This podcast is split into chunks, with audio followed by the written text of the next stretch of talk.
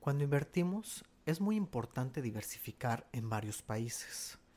Es muy riesgoso poner todas nuestras inversiones en un solo país. Invertir en un solo país es poner todos los huevos en una canasta. Invertir en un solo país es una apuesta implícita de que ese país indudablemente le va a ganar económicamente a todos los países del mundo. Mucha gente solo invierte en el país en el que vive. A esto se le conoce como sesgo de hogar. La gente invierte solo en un país porque se siente más confiado y cree que conoce mejor su país que otros países. Sin embargo, gracias a la tecnología, invertir en múltiples países es relativamente sencillo. Lo ideal es invertir en múltiples países.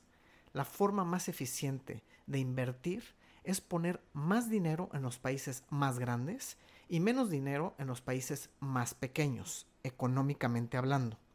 Por ejemplo, actualmente el país más grande del mundo es Estados Unidos. Esto significa que gran parte de tu dinero debería de estar invertido en Estados Unidos y una cantidad mucho menor en países emergentes.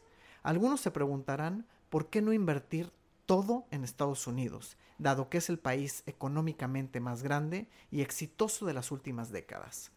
La razón es que no sabemos el futuro y otros países podrían crecer más rápido.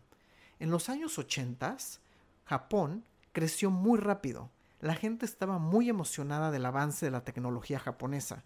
Recuerda empresas como Toyota y Sony. La gente hablaba de cómo replicar el éxito japonés. Japón tenía 44% del capital de todas las empresas del mundo. Desafortunadamente, en los años 90 la economía de Japón colapsó y hasta la fecha no se ha recuperado completamente. Después de 30 años del colapso, Japón pasó de tener el 44% del capital en el mundo a solo 8% actualmente.